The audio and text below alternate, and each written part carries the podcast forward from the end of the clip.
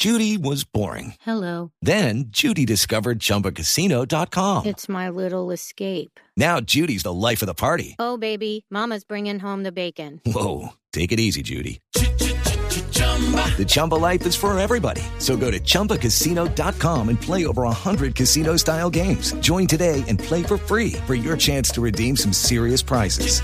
chumba ChumbaCasino.com.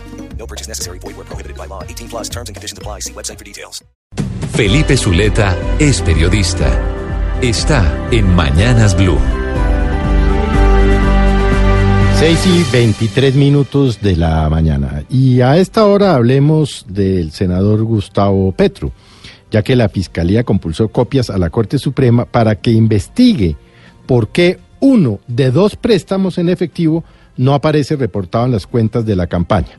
Los magistrados tendrán que estudiar este nuevo cuestionamiento.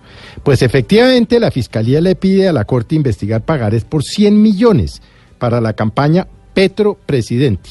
Y por supuesto, eh, dice la Fiscalía que estos documentos los encontraron en un allanamiento a la vivienda de Juan Carlos Montes, quien recuerde usted es el hombre que aparece en el polémico video haciendo la entrega supuestamente de 20 millones de pesos en efectivo al entonces congresista Gustavo Petro.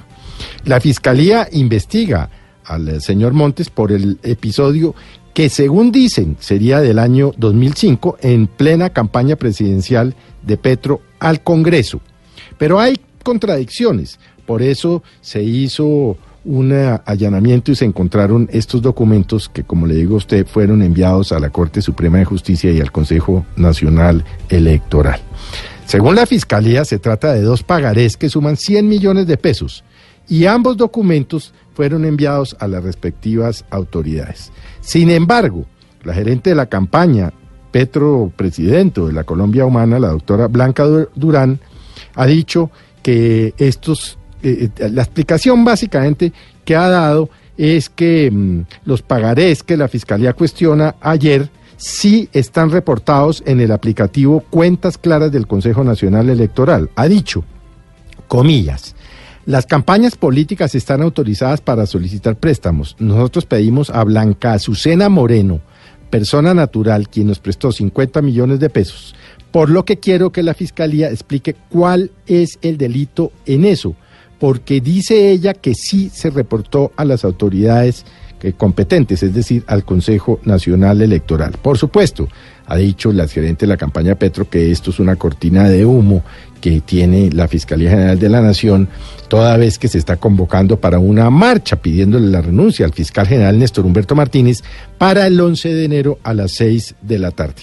Así pues que se, serán las autoridades competentes, es decir, la Corte Suprema de Justicia por un lado y el Consejo Nacional Electoral, quienes deban determinar realmente qué fue lo que pasó con este préstamo.